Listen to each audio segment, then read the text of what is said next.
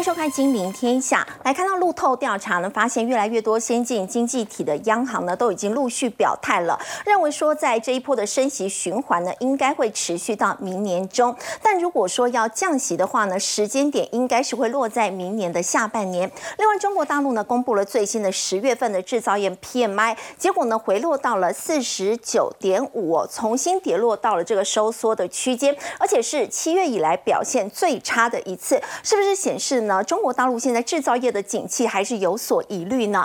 另外呢，中东的这个冲突呢是持续在升温。那么世银也提出警告了，如果说呢双方这个战事呢持续在升温的话，那么油价呢到时候可能会突破每桶一百五十美元的一个价位，也会导致呢整个通膨的问题是更加的严重。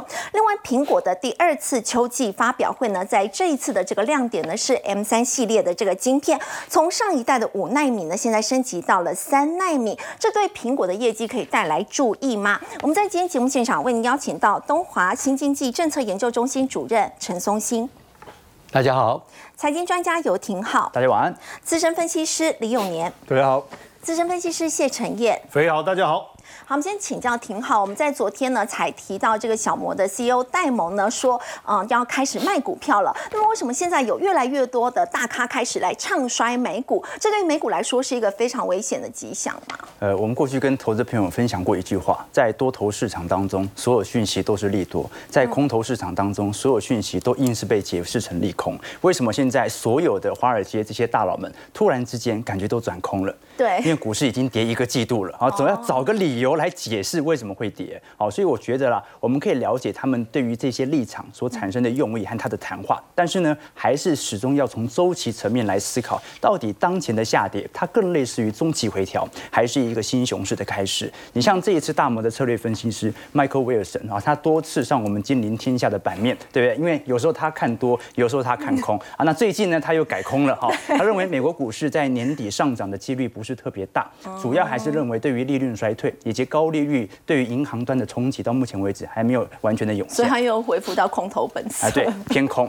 那安联的首席埃尔安哦，这位中东裔的，他认为 GDP 数据在 Q 三来到四点九 percent 的季增幅啊，嗯，虽然看起来很强劲，但是并不代表躲过衰退。不过我们必须仔细思考，他这个衰退的定义哦，基本上他讲的还是连续两个季度的 GDP 呈现负增长。那我们过去跟投资朋友提过，因为现在美国的技术性衰退的定义竟然是。是看季增长，那很容易前面推高以后连续两个季度下滑。这个时候如果没有引起失业率的上行，只是连续两个季度的 GDP 季增长，它不一定算是深度衰退。所以我觉得它基本上算是一个中性的言论，就是说衰退的阴霾可能还会存在。那这一次已经很久没有露脸的 Casey Wood 木头姐，好，他所持有的 ARKK 好在。当时一八年、一九年、二零年、二一年的确有非常亮丽的表现，但是呢，就连他如此动能型、过去持续看好这些创新型企业动能的这些投资人呢，他也认为这次 Q 三政府的数据，你像 PCE。表现还不错，GDP 也非常亮丽哦。他说没办法反映出美国经济的疲软程度。哎，怎么说呢？他说你很难相信。同时，我们看到 GDP 数据非常亮丽，大家消费非常好，可是信用卡的违约率居然也在创高。那到底这个经济好？是由违约率是由透支未来所换取的，那这是真的好吗？所以他认为美国 Q 三的经济成长没有透露出疲软的。对，嗯。那最后呢，就是小摩的 CEO 戴蒙，我觉得前面三位他们都有各自的立场，可能也有现在希望鼓励大家抛货，让他们可以接嘛。但是小摩 CEO 戴蒙他是真的以身作则，他真的抛股票了。戴蒙和他的家人呢，正在计划明年开始出售一百万股的小摩股票，十八年来第一次。对他已经当小摩的 CEO 十八年了。好，那十八年来他都没有进行任何股票的出脱，只有两种解释。第一个，他真的要退休，要换取大笔的现金；第二个，就是他可能真的认为高利率对于市场的冲击比想象中来的大。好，那这是这些大佬所发表的谈话。那市场上是怎么想的呢？彭博社在昨天针对这些专业投资人来进行一个比较统一的访问，有百分之六十二的受访者认为标普百指数和纳指一百目前的确有估值过高的疑虑，百分之十五认为只有纳斯达克一百。百分之一认为只有标普五百，只有两成认为两者都没有高估。也就是说，现在认为美国股市啊，像我一样认为是健康的状态的人是少数。现在看坏美国股市的人，现在是多数哦。好，所以廷浩是认为说并没有被高估。对我们没有认为被高估。那当然了，我们到底要怎么理解说市场上有哪些是高估，有哪些是低估？是因为首先我们都很清楚哦，今年并不是每档股票表现都好。你像是中型股或者小型股的罗素两千，今年已经破底了，它股价破底，你肯定不会说它现在是高估吧？对不对？它不可能，你一边破底，你说它越来越贵啊？除非它 EPS 下行幅度太快。但我们可以观察到，我们就从本益比来进行推敲。如果以标普百指数当前的前瞻本益比来看，是十七倍。十七倍是什么意思啊？过去十年标普百指数的平均本益比是多少啊？是十八倍。现在的本益比其实比平均十年还要来得低哦。更不用讲，我们看标普四百和标普六百，它分别代表的是中型股和小型股啊。本益比仅仅只有十二倍和十一倍。你看它的基期是不是几乎已经创下十年来的新低了？对，小型股是便宜到十年来新低，那大型股呢是相对于均值大概便宜了一倍。所以在这种状态底下，它就说明一件事情哦。我个人认为，很多人认为美国股市的估值太高，是认为过去涨太凶，五六月的 AI 行情吹太大。可是吹太大，它不代表它就是有估值泡沫的疑虑。我们更要看它实质的 EPS 有没有显著的拉上来。事实上，我们都了解到，本人的 EPS 科技股早就已经全数回到正值了。我们从标普百指数 EPS 的成长率哦，最近已经成长到十八个 percent，也就是说谷底当时衰退两成七，几乎已经完全度过。我个人认为，美国股市哦，目前并没有极度泡沫估值的疑虑，你顶多说它跌的不够重，跌不到你要建仓的标呃。建仓的点位或者建仓的机器，但是现在绝对，我个人认为是没有过度泡沫的疑虑。为什么？因为它早就已经破了。我们只是看待你认为要多低的本一比才会适合进行投入。所以我觉得这一些投资人，他基本上透露的是一种中期回调即将展开。那我们要开始寻找一个新的布局点。不过要再请教挺好，在去年美国股市是十月开始这一波的一个上涨嘛？那今年感觉上是有复制在去年的一个走势。对，呃，今年十月如果是换算月跌幅的话，嗯，好，没有意外的话，应该是过去五年最惨的十月。哦，可是呢，我们回想一下，去年十月大家也不好过。但是呢，十月过后，大家都过得对，就是从十月见低之后就开始往上，对，连续弹了三个季度嘛。所以我们进行一些比较，你会发现呢，今年十月跟去年十月，它有一些异曲同工之妙，那有一些状况又不太一样。第一件事情是关于通膨的问题，去年十月啊是通膨啊。标不住了啊，通膨压不住了，高速的上行，大家担忧对于通膨的风险啊，持续的上行啊。那现在今年呢，也有通膨再起的风险，也就是通膨都是今年下半年市场面对一个非常重要的课题。那第二个问题哦，是来自于战事，今年十月有中东。以哈冲突，对。那么去年十月呢，基本上乌俄战事也仍然在持续当中，这是从基本面来做探讨的。那从技术面也很像，标普白指数，如果我们从投资人最喜欢用的 K D 指标来观察的话，今年十月基本上已经进入到超卖区了，K D 指标已经在低档了。去年十月也是 K D 指标在低档之后啊，进行黄金交叉。结果开始就一路上行了，所以都有进入到超卖期的迹象。那第二点呢，是市场的投资概况情绪差不多。现在大家很悲观嘛，我们刚才看的新闻就看得出来，大家不是很看好股市哦。去年十月也一样，我们观察美银所统计的主动基金经理人啊，把股票部位的比例啊，削减到一年多以来的新低。现在大概是多少？三成。去年十月是多少？三成。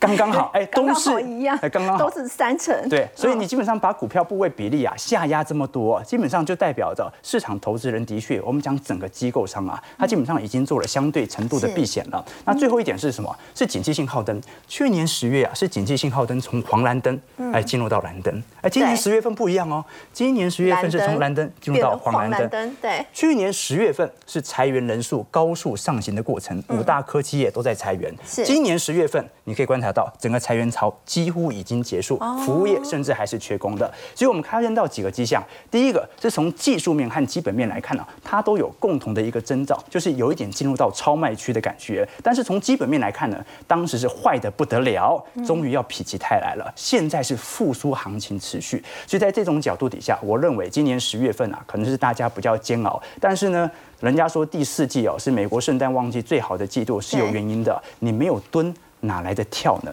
一定要先蹲嘛，好，所以呢，我认为今年的九月、十月啊，它就是一个让市场上有一个中期回回档修正的机会存在，在这种状态底下，更有利于未来行情的推升。如果先蹲后跳，那接下来的投资策略的话，廷浩会怎么建议？对，那你你像我的话，我一直都是认为整个复苏的行情它会持续推动。那我当然可以理解说，市场上还是会有一些顾虑啊，认为哎，可能美国股市至少从技术面来看，它有一点类空头格局嘛。哦，我至少是不是应该等待行情回复之后再来做抉择呢？那我个人认为啊，美银就针对这个局势，他做了一个情境分析，给大家做一些参考。这个情境分析它的投资策略啊，叫做做多老头子，看空小伙子。啊，做多对做多大头，做多老头，看空小看空小头了。对，好，OK，那我们可以了解到，做多与婴儿潮一代，为什么他这样这样讲啊？因为。现在整个市场的概况，市场都很清楚啊。未来消费衰退，它的忠实原因是什么？就是现在信用卡的违约率的快速飙升。所以，他为什么要做空小伙子？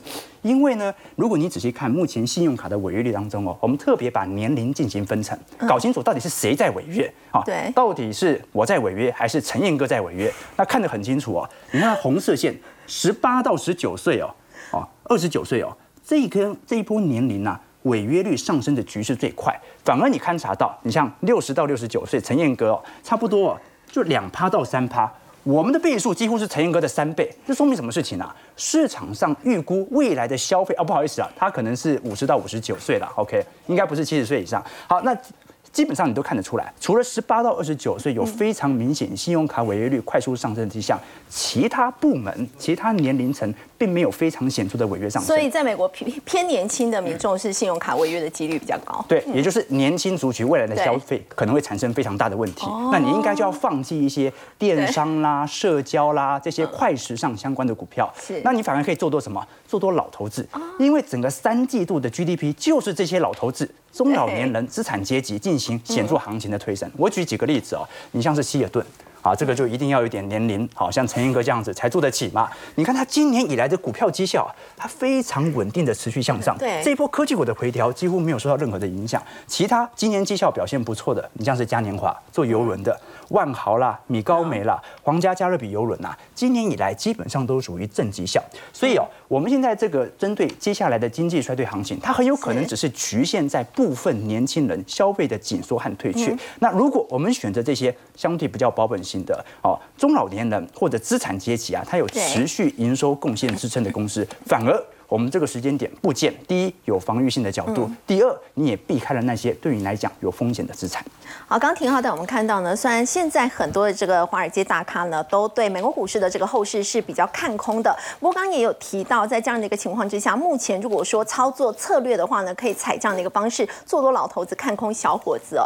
那么不过我们说到在中国大陆的部分呢，也要一起来关心。中国在他们最新的这个经济数据，十月份的制造业的 PMI 要请教这个陈主任哦。结果他最新的这数字是四十九点五，五十以下又回到了这个收缩的这个区间，而且是七月以来表现最差的。呃，其实啊，这个一点都不意外啊，因为现实的来讲，它第三季的数字出来的时候，告诉我们是说，哎呀，消费带动它的成长，所以有可能全年 GDP 可以达到目标，而且有一系列的稳定是是是，但是其实我们都知道，它数字是做出来的，你长久研究的人就晓得。那其实很现实的一件事情，就是是说，你如果看这个表里面就知道是说，十一的长假里面啊，理论上非制造业就是服务业、消费啊可以带动起来，结果其实它也是下来。那么这个。属于制造业，因为它是出口导向啊。如果我们回去看，说它过去这十二个月以来，十二个月里面的出口有十一个月下滑，进口也是下滑，因为你是进口原物料，然后转做之后可以出口，所以基本上等于制造业的活动一定没有办法上来。所以它过去即使是做数字的话，我们在这个月可以看得出来，其实它是做不上，除非。他一直做下去，但是他现在有个问题在，就是说你现在失业率明明很高，你都不公布了嘛？你公布我们还知道在哪里，不公布就是我们再用猜的。那另外一个就是说，因为大家对中国经济的看淡了啊，所以某个程度来讲，人民币一直在贬，贬了之后呢，进口成本增加，所以我们讲它成本增加，然后这些人的收入减少，那怎么会好呢？所以变成是说。老实讲啊，这负担能力的下降就是失业率很高的意思啊，代名词。你失业率那么高，你怎么解决？你没有办法解决，你就是一直在做数字。对。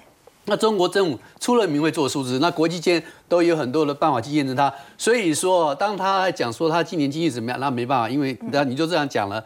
可是，在国际组织里面，官方的部分来讲，我们对于中国经济明年的成长，基本上可能下调是在四点六、四点五之间啦。那这个是因为机构里面有中国是在上面董事会啊或理事会。可以做梗的，所以大家都还要客气一点。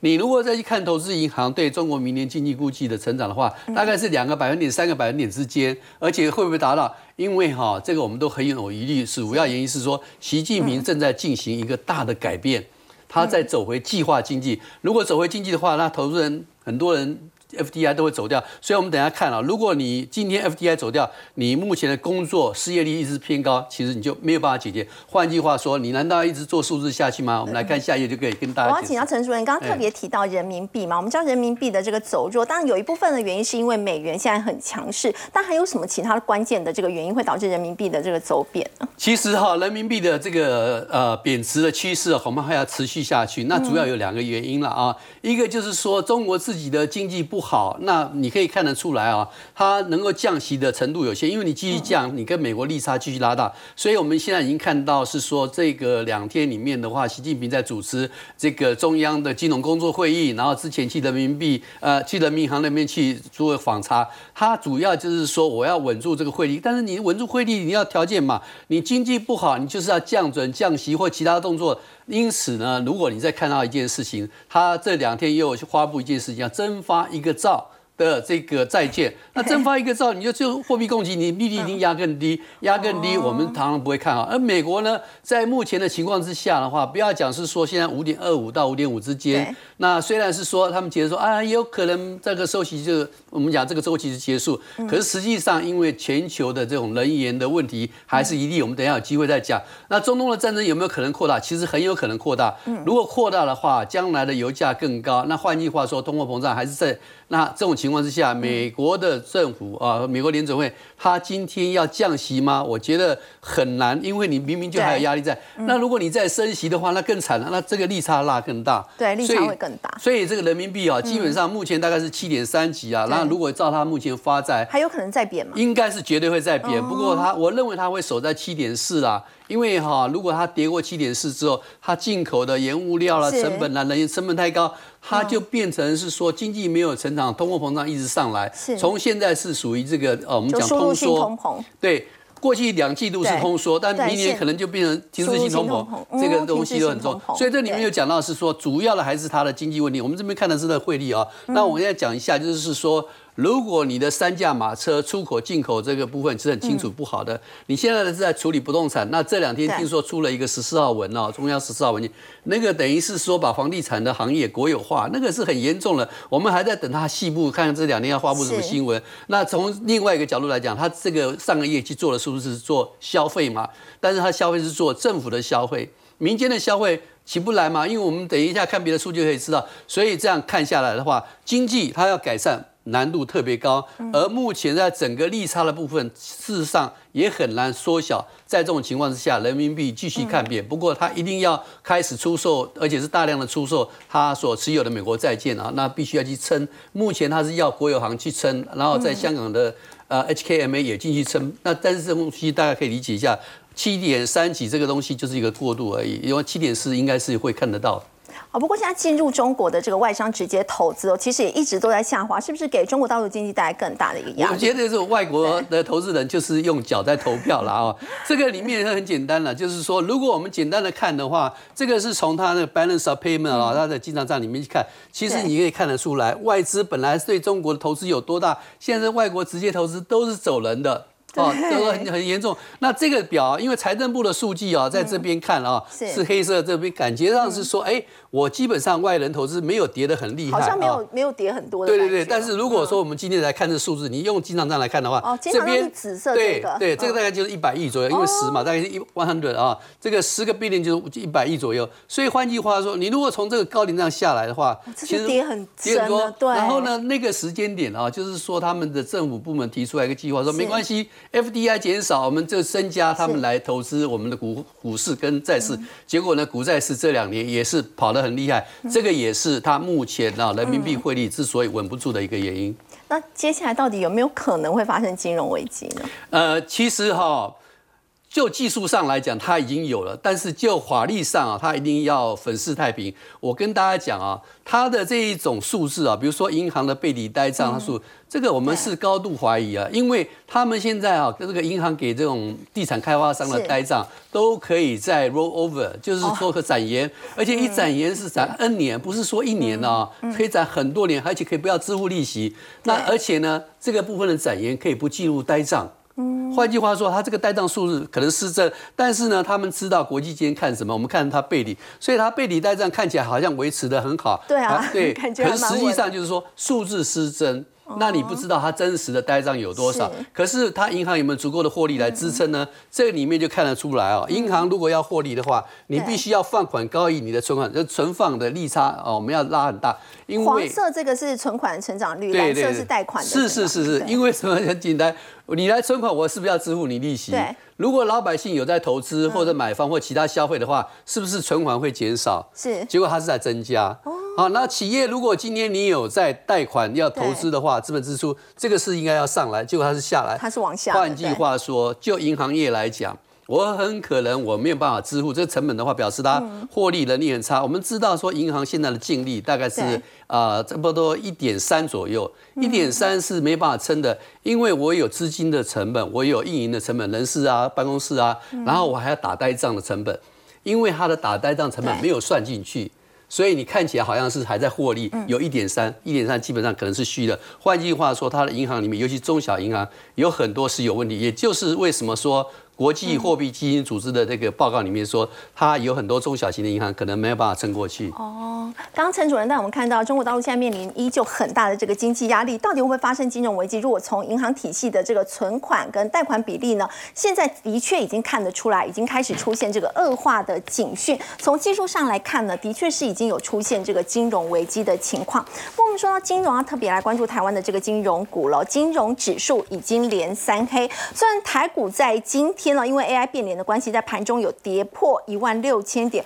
还好永宁哥在最后是失而复得 哦，还好真的是松了一口气。但是在金融股的部分，主要是因为在九月底银行业的债券评价减损比上个月大幅增加两百八十三亿，大家很担心哦。去年大家已经说金融股这个配息感觉不太理想，对，今年是不是还是也不妙呢？呃，今年哈应该说会比去年好一些了哈，因为不管怎么样，因为去年呢它有三个问题，一个是债券就是债券叠加的问题，第二个是防疫险之乱，其实防疫险。之乱是更大的问题。是，然后呢，第三个呢，是因为去年的时候美元是贬值的，嗯，所以呢，他们有着汇兑损失的问题。那现在呢，汇兑损失的问题跟这个呃防御险之乱都已经结束掉了哈。那所以呢，现在只剩下这个呃这个呃债券平等的评价的问题了。哦，那评价的问题呢，你可以看到，它到九月的时候呢，其实整个金融业它的亏，它这个账账面上的亏损是两千两百二十一亿。呃，比去年要好一些，这个大家可以那个。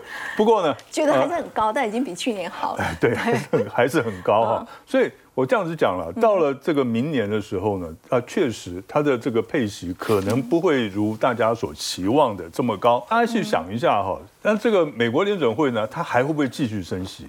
嗯，看起来。机会不是很大了，对，大概十二月最多最多十二月再升息一次了哈。那明年它就停止升息，停止升息以后会怎么样？债券价格应该会就出现个打底的走势。我们不敢讲说它会它会开始涨，它会开始上涨了，可是呢，它会出现个打底的走势。那在按照联准会的他们的计划呢，在明年下半年可能会开始降息了。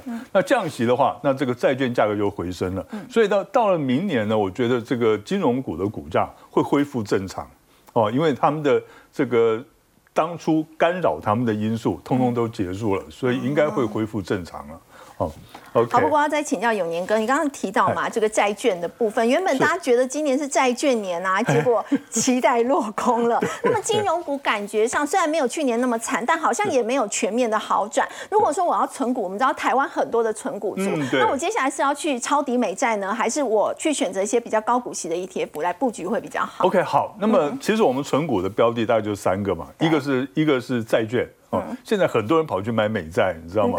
去抄底啊。OK，好，这是这是一个。那第二个呢，就是金融股，第三个就是 ETF 哈，尤其是高股息的 ETF。那我们看一下哈，这个原则上我们要存什么哈？其实存股都是好事啊，不管你存什么都是好事啊。那只是说存的时间点而已。好，我们看一下存股呢，是以十十年为一个单位，一个时间的单位哈。所以大家一定要记住这一点，不要千万不要看到哇。今年这个 这个呃金融股涨了哦，那我们就跑去存金融股，而不是这么看啊，而且是要股价越低越是存股的良机哦。这个因为你那个殖利率就会变高嘛哈。那金融股呢，目前的价位是处于一个相对低档，长期的相对低档，嗯，可是还不够低哦，最好能再低一点，再低一点。那可是呢，美债哦，目前的价位是处于十六年来的低点，所以美债已经够低了。对，它已经 它已经这个点。等下我们再来看一下它的 K 线图哈。那接下来十年之内呢，爆发金融风暴的几率非常高。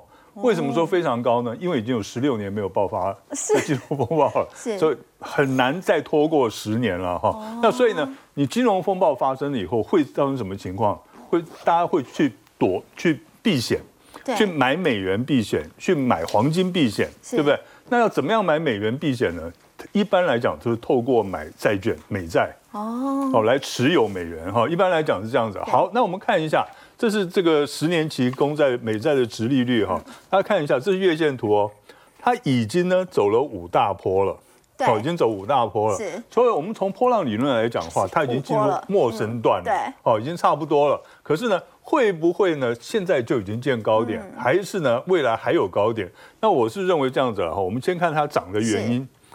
第一个是联准会升息嘛，那第二个是美国大量发行美债哈，所以把这个美债价格打下去了，然后殖利率就就上来了。那第四季呢哈，那最近呢呃昨天这个美债十年期的殖利率呢它下降了，大家可能会觉得哎奇怪怎么会下降了？因为呢它宣布啊，美国财政部宣布，本来今年第四季要发行八千五百二十亿美元的公债。那现在呢？我们现在减缩发行量，不要发那么多。哎，到了七千七百六十亿美元，那大家就很开心啦！哇，它这个美元值率就价格就上来了。对，可是呢，我这样意思是这样子：八千五百二十亿美元可能是用鞭子打你，七千七百六十亿呢，只是换成竹棍而已，那还是打了还是会痛的。啊，另外一个很重要的问题就是说。因为现在呢，这个呃以巴的这个纷争哈，是不是会演成演变成中东的局部战争？如果是的话，如果会演变成的话，那么油价会暴涨，油价会暴涨的话，殖利率就很难下来。所以呢，我认为这个现在哈，现在这个美债的风险哈，价格风险是在这里。所以如果要买美债的话，可以稍微等一下，看看中东局势怎么样。那可是如果说爆发这事情的话，我认为它会是变成一个陌生段。就是最后的喷出，最后喷出，那个时候是绝对是进场去买美债的好时机。就是如果呃中东战争的话持续升温的话，就是最后可能要喷出一个，对，没有错哈，那跳进去绝对是有利的哈。然后呢，我们再来看一下，这个是美债，这个是元大美债二十年零零六七九 B 哈。那为什么我看这个呢？因为它是连接圆形的这个，就是不不包不是用这个跟连接这个期货的哈。你也看。它这个下跌呢，已经是五波的下跌了哈。然后呢，如果没有意外的话，哈，那么它明年上半年停止升息，所以它的价格应该出现一个横向打底的走势。如果爆发出重大利空的话，好，譬如说像是金融海啸，嗯，那么联准会会紧急降息，降息，对。那那个时候市场呢，回购力回购的债券的力量会很强，而且避险资金会涌入美债为主的美元资产，所以美元会展开一个强烈反弹。所以我会建议大家怎么样？你分批去布局美债，像是 ETF 零零六七九 B、零零六八七 B 或零零七六四 B 哈，那原因是什么？因为美美利率美国利率再升的空间有限了，而且明年渴望降息。那逢低呢，现在可以开始布局金融股。哦，我原因在什么？因为明年配息会优于今年。嗯那降息之后呢，美债会涨价，那账面亏损会回冲，EPS 可以往渴望成长。就是美债的部分现在可以开始分批布局，那金融股的部分就是找低价，是可以再低一点。对对对，没错哈。那如果爆发金融风暴的话呢，股市又崩跌的话，要做什么事情呢？大家记住哈，赶快把金融股跟高股息 ETF 全部卖掉，抢进美债。哦，如果真的。发生金融风暴或者是股市出现大跌的情况的时候，就赶快去买美债。对对，就换进美债。对。好，刚刚永林哥带我们看到是在这个金融股还有美债 ETF 的部分。不过我们接下来要再来关注的，这是《华尔街日报》它指出说，在今年上半年啊，整个电动车的销量，如果说跟去年同期比，感觉还有不错的成长幅度，四十九趴。但请教陈燕，如果说跟去年的六十三趴这样一个增幅比的话，其实哎，真的是滑落很多哎。呃，因为成长性没有那么好。对，因为华华尔街日报提出了这个警告，其实乍看之下，大家有点摸不着头绪。为什么？第一个，同期成长四十九，比去年六十三的增幅虽然低，但四十九趴的增幅也不可谓不小啊。对，感觉四十九趴很多。那为什么要发出警告？实际上是最近几个汽电动车，或者是我们讲汽车大涨，他们对外的一个态度。比如说，以通用来讲，它原本今年下半年预计是十万的这个呃这呃这个交车，它现在把这个数字延后了。然后明年明年上半年，它原本预计二十六万，它这个数字它也把它延后。再来，丰田不是跟本田要合作做呃平价电动车，应该算平价电动车，二零二七年要推出，这个计划暂停了。暂停哦，他现在不是说哦，我原我二零二七要改二零二八，没有，突然之间暂停了。是，甚至最近宾士在呃这个接受媒体访问的时候，他就想说，哦，这个很难搞啊，很难做啊，噩梦啊，为什么？他说电动宾士，我宾士车，我既然电动车竟然要降价打折才卖得出去哦，哎，他你看抱怨，然后再来包括福特的部分哦，原本他的计划。哦，年底要做六十万辆，他说这个计划要延后。然后原本他预计说两百万达到的那个数字的年限，他现在这个目标也拿掉了。哎，所以感觉上好像突然之间，这个电动车的市场好像出现一个比较明显的一个修正。你看，连特斯拉哦，股价大跌成这样，所以过去其实电呃，我们以前在讲丰田的态度一直就是观望。嗯，最近丰大家就回想起丰田张楠，他最近讲一个。我早就跟你说了，英文叫 I told you so 啊，他就说，哎，我以前就跟你们讲，电动车市场没有真正的那么强，为什么？一难道大家都要做电动车？未来只能电动车吗？只有。电动车才能解决节能减碳的问题吗？那是丰田章男当时提出了一个疑虑。现在看起来他的看法好像是对的。那再加上最近我们在看这个呃罢工的 UAW 罢工这件事情，你知道他们现在在规划什么吗？因为他们现在不是已经谈成了吗？对。好，那谈成，那我们就安排我们五年后的活动，我们来谈二零二八年五月一号的罢工行动了。天呐，哎，如果你是车厂的包老板，你不是会骂一身冷汗，因为你才刚签完嘛，调薪啊，调调薪啊，调十五。这调完，然后他跟你说，哎，我们要安排行事历啊，那就是二零二八年五月一号。如果我是 CEO 的话，我赶着在二零二八年四月三十号赶快辞职啊。而且这里面他特别点，他说我们这次是三大车厂，我们未来不排除五大车厂、六大车厂。大家开始在想，那还有谁？还有谁？你要在美国啊？你如果 Toyota。这货汉达他又不在美国，你要罢他工不行嘛？那大家直接的联想是谁？那就特斯拉了。所以他有五年的时间，他现在有五年的时间去把他的工会的力量怎么样，把它筹备起来。哇，这个很可怕哦。然后现阶段因为通膨跟高利率的环境，大家开始去思考。以前我买电动车，我想的是，呃，到到到底。价格是怎么样？好，好像也蛮有趣的，就思考一下能不能折扣。对，现在不是了。现在大家买电动车，第一个想法是啊，我跟燃油车比比。好，那我跟以后不能买燃油车，那我跟油电混合车比比，可以吧？开始比较了。再来，现阶段更。大家更讨论的是充电啊，你你为什么车子的销售开始停滞了？嗯，所以你看，连特斯拉的供应商 Panasonic 他也讲，因为它主要电池，他说，哎，电池的获利怎么预期下调？你即便你汽车销售放缓，应该还是会成长，可是你的获利预期怎么会整个下调？嗯，所以包括最近我们在看呃车用市场的部分，因为过去车用晶片快速的一个成长。非常大的工程就是电动车，对。可是如果整个车用市场开始往下掉的话，嗯，那是不是影响到车用晶片？所以你看安森美半导体的裁测，砰一个突然之间暴跌啊！嗯，哎，我还再去确认了一下，真的，它一天就跌二十一趴，因为因为本来就美股就没有这个这个涨跌停限制，而且重点是它股票大家还很有趣，叫 on 啊，有没有在这？还叫按按在哪里？再往下。那当然，在这个情况下，呃，现在彭博，呃，华尔街也开，他华彭博特别报道，就华尔街对于车市几个非常重要，过去算是股价这个急先锋的几个股票，像 Rivian，像 Lucy，还有像 Vinfast。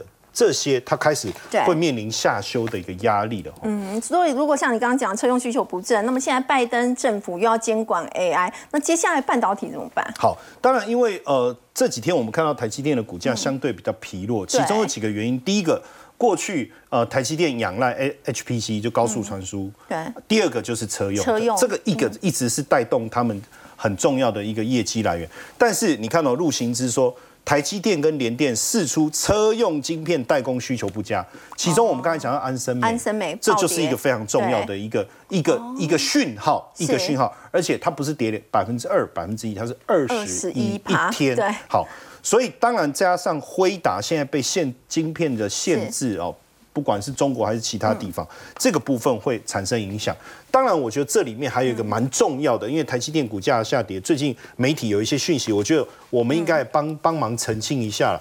因为他说国政府卖掉四十二这趴的台积电，是网络上传出的，网传说政府卖掉四十二帕台积电，而且我觉得罕见国防基金出来澄清了他说第一个我们持股有持续增加，二零一六年来就没有试股哦，原本二零一四想要试股补贴一下财政的预算，可是没有没有没有。二零一六年到现在，台积电还是国发金表现最亮眼的时刻，所以我觉得大家有时候在看这些讯息的时候，可是呢还是要有呃明辨事实的能力。好，我们先休息一下，稍后要来关注哦。大家也是觉得可能对接下来台积电也是相对有利，这是苹果第二次的秋季发表会，它最大亮点在 M 三的系列晶片，现在升级到了三纳米，那么会为苹果接下来的业绩带来好消息吗？我们先休息一下，稍后来关心。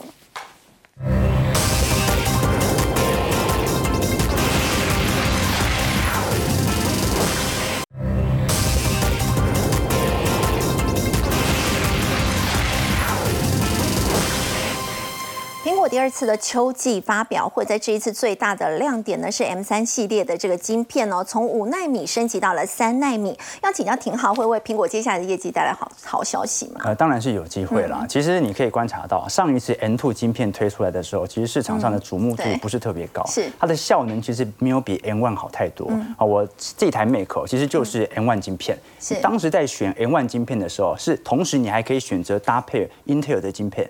但是呢，啊，当时我是选择 N1，后来实测果然 N1 晶片本身它的效能比 Intel 本身晶片还要来得好非常多。好，但是 N2 呢，它本身并没有比 N1 好太多。很多人认为当时好像性价比性价比层面不如直接去买 N1，所以这一次哦，你可以观察到 N3 的推出就非常非常重要了哦。那这一次 N3 晶片系列哦，预估会从上一代的五纳米直接升级到三纳米了，所以效能是肯定有所提升。我们要看一下未来的评测，到底效能提升速度有多快。那现在苹果所公布的数据哦，是算图速度、啊、会比 N1 晶片快大概二点五倍。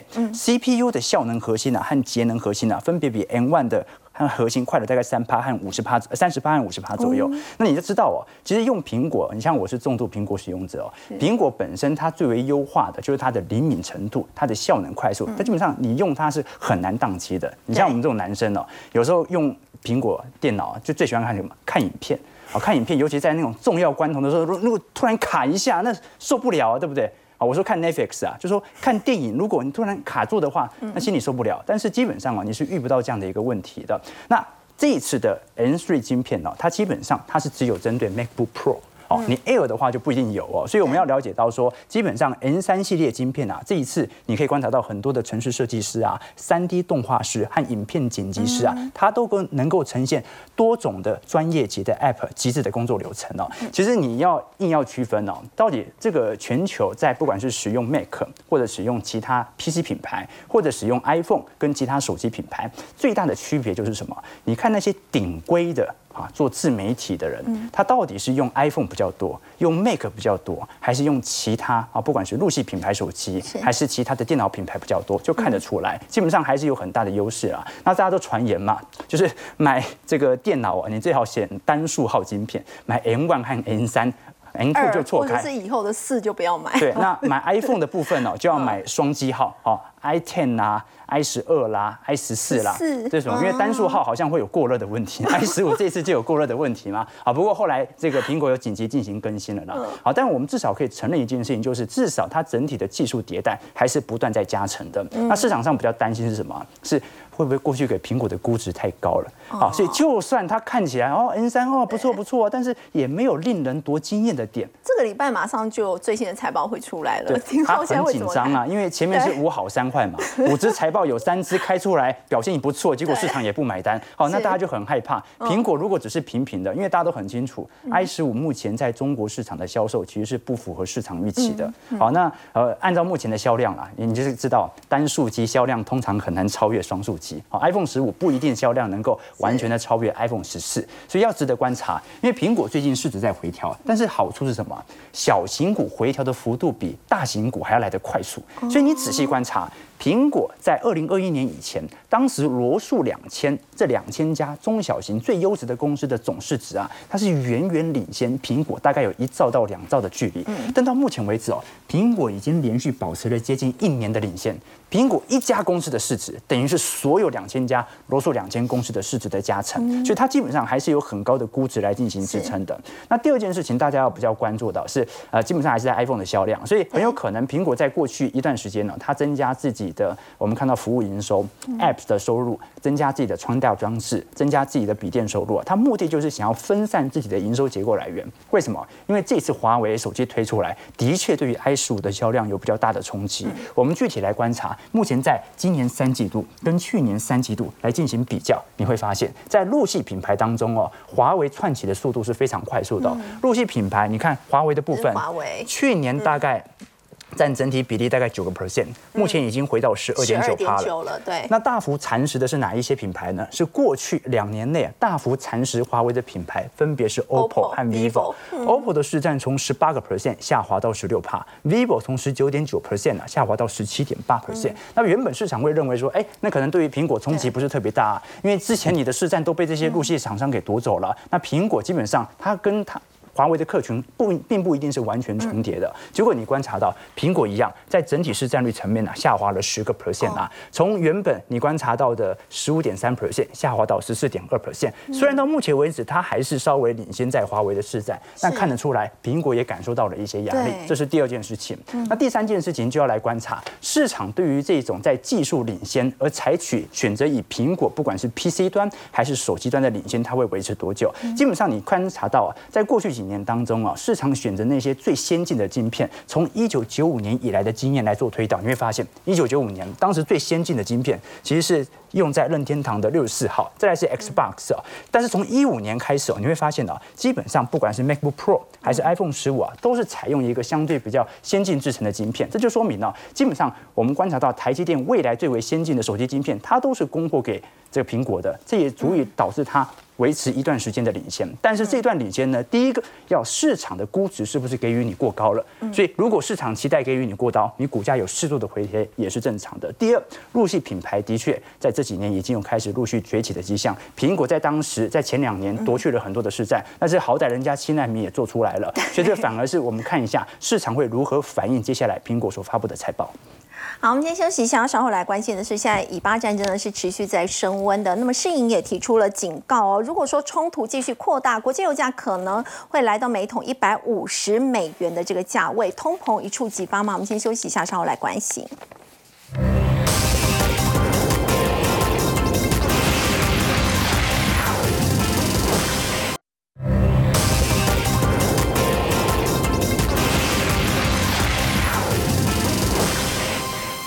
关心以八之间的战火会不会这样在过去的石油危机再度重演呢？要请教陈主任哦。现在世银已经提出警告，如果冲突再升温的话，油价恐怕会冲破每一桶一百五十美元的价位。呃，我觉得当然世银的这个是一种警告了啊，但因为现在的环境跟那个时代。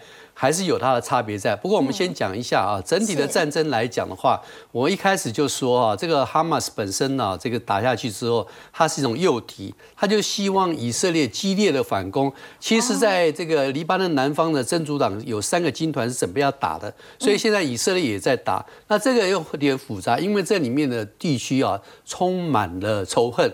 不是说你今天什么讲什么逻辑啊、人性可以解决，没有，他们就是这样打。那么这个属于这个我们讲那个啊整个这个以色列进攻里面，他必须要去搞清楚这个隧道在哪里，人在哪里。那个光是清理的巷战了，没有几个月就不会结束。那过程里面很可能在以巴黎巴嫩南方就会开始打，那中间又涉及到耶旦，涉及到叙利亚，然后沙特阿拉伯现在也是有一点动作在，因为这些的这种真主党也好，哈马斯也好，它是属于伊朗在后面撑的。可是呢，沙地阿拉伯跟伊朗是世仇，所以这里面呢，可能陆陆续续都有机会扩大。一旦扩大，打到我们这样讲啊，时间的问题，打伊朗的机会是存在的，因为以色列不可能不报复。一打了之后，我们讲荷姆斯海峡的这个油印就会中线，因为它有个避险的问题，那油价就会飙涨。可是这一次，为什么我们讲是不是不一定会到一百五？是因为是说在那个年代里面，我们大量的使用这种 fossil fuel 啊，化石能源。现在的话，因为这一种转型的关系，目前来讲，从二零二二年的结束来讲的话，全球有百分之七的能源是来自可再生能源，我们讲 renewable energy，而且呢，核电现在是增加到五趴左右，水电也增加，所以这整个来讲的话，它已经增加到将近二十趴啊，这是第一个，就是有这种空间在。第二个。过去啊，能源是高度依赖中东地区，可是美国的页岩油目前是全球页岩油来讲，它是一个很重要的角色，它需要在价格很高的时候，它就可以增产。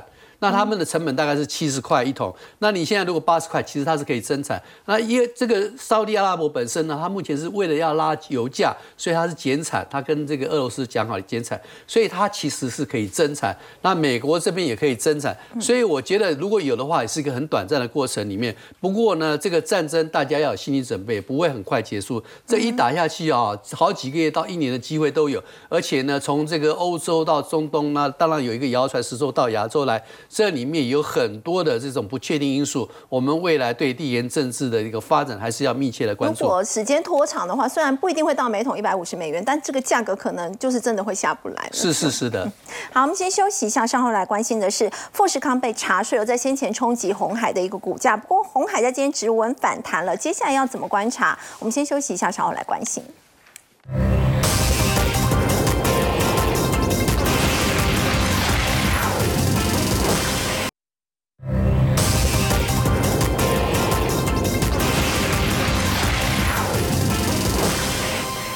富士康被查税呢，冲击到先前红海的股价。不过在红海发表声明之后呢，在今天是直稳反弹了。那请教有年哥哦，那么现在已经安全了吗？接下来红海的股价你会怎么看？呃，我们这样讲了哈，理论上来讲应该是安全了哈。不过呢，中国大陆他们查税的事情哈，可以进行了很久，那也可以变得很严重。那可是呢，我觉得在这个节骨眼上，它应该不会让它变得非常的严重了哈。那我们就从这个今天为什么红海它能够反弹来说啊，我们先看一下这这个基本面的原因。那么大家看一下，它预因为到昨天的收盘价九十四块半，它预估的本益比呢还不到十倍，就是预估它今年呢，因为刘洋刘安伟之前他在法说会有讲说，哎，我们今年大概会赚到十块，对不对？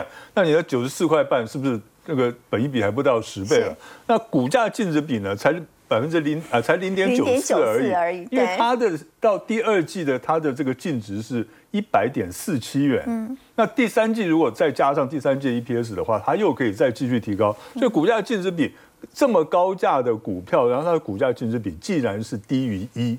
就非常的委屈了哦，那所以呢，它本来就有具备反弹的条件了。那我们再看呢，昨天的成交量是十三点九万张哦，嗯，那外光是外资就卖出了三点一万张，可是呢，它没有跌停板。对外资卖那么多，还没有对它没有讲，表示怎么样？表示底下有股很强的力量在支撑它，对不对？那是显示有大资金在进场承接了嘛，所以它就有这个这个止跌的效应。再加上呢，我们从技术面看，这月线图哦，它跌到它昨天是守住了五年线，五年线在九十四块半，十年线在九十二块半，这两条移动均线的这个支撑是非常强的，所以它今天出现反弹呢，这个是我觉得还蛮正常的。甚至于呢，我们不排除呢，它短线上有机会呢，尝试反弹，来挑战一百元吗？哎，尝试挑战一百块，可是要站上去的话，可能短期之内还有点困难度。嗯，洪家军也会被带动。呃，洪家军呢，我们可以看到